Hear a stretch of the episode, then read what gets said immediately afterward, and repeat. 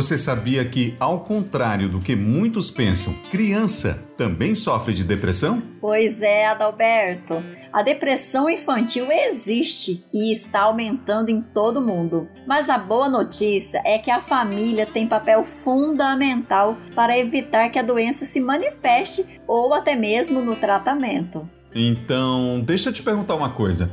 Você estaria disposto a encarar a aventura de entrar em uma trilha do conhecimento? E saber sobre sintomas e o que fazer para prevenir e tratar quando a depressão atinge uma criança? Que tal se permitir descobrir respostas a estas e outras questões sobre a depressão infantil no projeto Novas Dimensões do Conhecimento? Se você ficou curioso, fique aqui com a gente que em 5 minutos vamos te mostrar como será possível fazer essas descobertas sem sair de casa.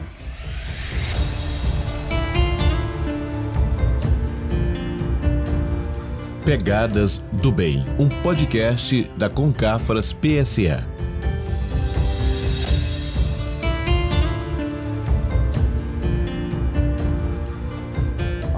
Meus amigos, estamos começando mais um Pegadas do Bem, um podcast da Concafras PSE. E hoje vamos falar um pouco sobre a depressão infantil, que, segundo a Organização Mundial da Saúde, atinge 8% de meninos e meninas em todo o planeta e 180 milhões de crianças e adolescentes no mundo. E o mais grave, viu, Regina, é que a incidência da depressão entre as crianças quase dobrou nos últimos anos, segundo a Organização Mundial de Saúde. Mas eu pergunto, o que leva uma criança à depressão? Olha, Dalberto, de acordo com os especialistas, a depressão em crianças costuma manifestar-se a partir de uma situação traumática, sabe? Tipo separação dos pais, mudança de colégio, morte de uma pessoa querida ou até mesmo animal de estimação. É, Regina, e no caso de crianças, qualquer tipo de mudança de comportamento pode ser um sintoma utilizado de forma inconsciente para expressar os seus sentimentos. Por essa razão, os pais irresponsáveis devem estar atentos e buscar ajuda médica.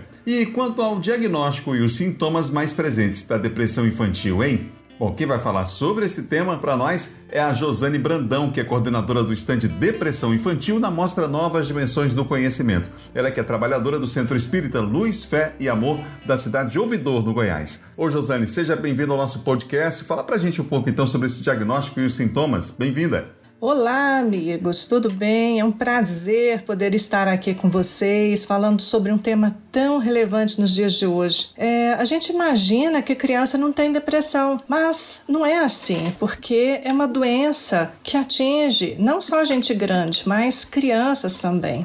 A gente esquece às vezes que pequeno é só o corpo o espírito que habita esse corpo é um espírito que vem de muitas experiências anteriores, que no momento está com a memória provisoriamente apagada aí, mas que elas estão marcadas no perispírito. E como vocês disseram antes, né, sentir tristeza, raiva por causa das perdas e das frustrações é normal, todos nós temos isso, mas não é tratamento, é acolhimento da família, de todos, quem está próximo da criança criança ali. O que a gente precisa observar, gente, né? Se acender uma luzinha amarela aí, vamos prestar atenção é, na intensidade desses sintomas, na persistência e na presença de outros sintomas ali próximos, né? Então vamos falar sobre os sintomas, né? Que essas crianças podem apresentar. Porque sentir essa tristeza aí pode acontecer, mas se ela muda de comportamento de uma hora para outra, aí a gente precisa observar, né? Se o humor está instável, se ela tem explosão de raiva ou se fica apática, se tem medo sem motivo, se acorda no meio da noite com, com pavor aí, se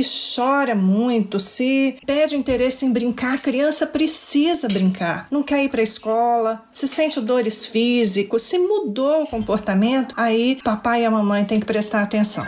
Pois é, Josane. Mas o que fazer para prevenir e ajudar a criança com depressão? Olha, a gente sabe que as crianças que têm, cujos pais têm a depressão, elas têm uma probabilidade maior de ter essa patologia, de apresentar. Mas a gente tem algumas situações que podem ajudar a prevenir. Então, o primeiro que a gente falou aí, que vocês já citaram e que eu também já falei, é esse acolhimento. É, a Joana Joana de Ângeles nos fala sobre isso, que é a criança que nasce numa família né, funcional, acolhedora, num ninho de paz, ela tem condição de ter um desenvolvimento socioafetivo mais amoroso, mais correto. Mas é, a criança estar nesses ambientes adequados, acolhedores, estar ao ar livre, poder ter contato com arte, com música, ela poder desenvolver as suas habilidades. Mas olha, tudo isso que a gente está falando aqui é só uma palhinha. Quando né, as pessoas que estão ali convivendo com a criança observam essa mudança de comportamento e essa intensidade e observam que a criança está mais tempo é, sentindo esses sintomas que a gente já relatou, é preciso procurar uma ajuda profissional, um psiquiatra infantil, um pediatra, um psicólogo infantil. Todas essas são formas de ajudar. Agora a gente tem que lembrar que a doutrina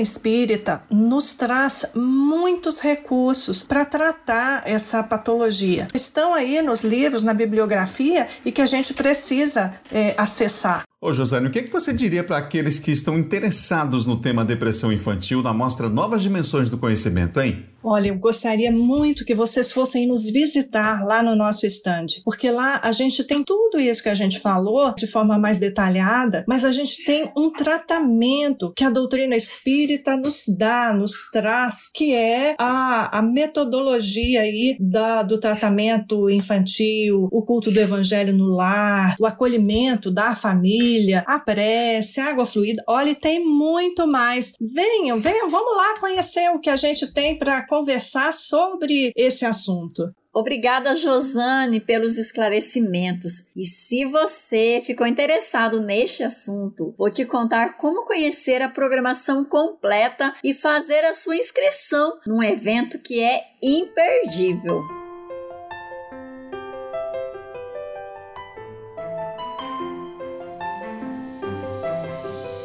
Prepare-se e embarque em uma aventura que vai te levar para novas dimensões do conhecimento. Conheça alguns temas. Onde moram os espíritos? Como é a arquitetura e como é a geografia do mundo espiritual? Espiritismo tem a ver com ecologia e sustentabilidade? Qual a relação entre saúde e espiritualidade? Conheça uma interessante história da psicografia ante os tribunais e muito mais. 26 trilhas e mais de 150 estandes. Você nunca viu nada igual. Quer saber mais? Participe da Concafras 2021. A Concafras de todo o Brasil. De 12 a 14 de fevereiro de 2021 se inscreva agora no site www.concafras.com.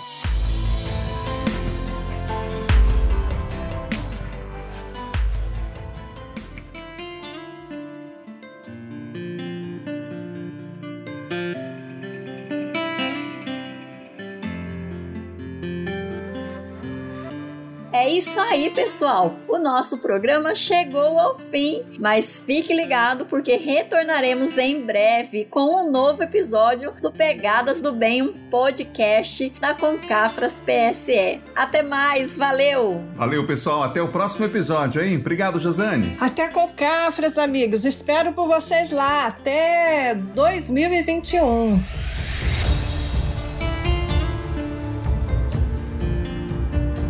Pegadas do Bem, um podcast da Concafras PSA.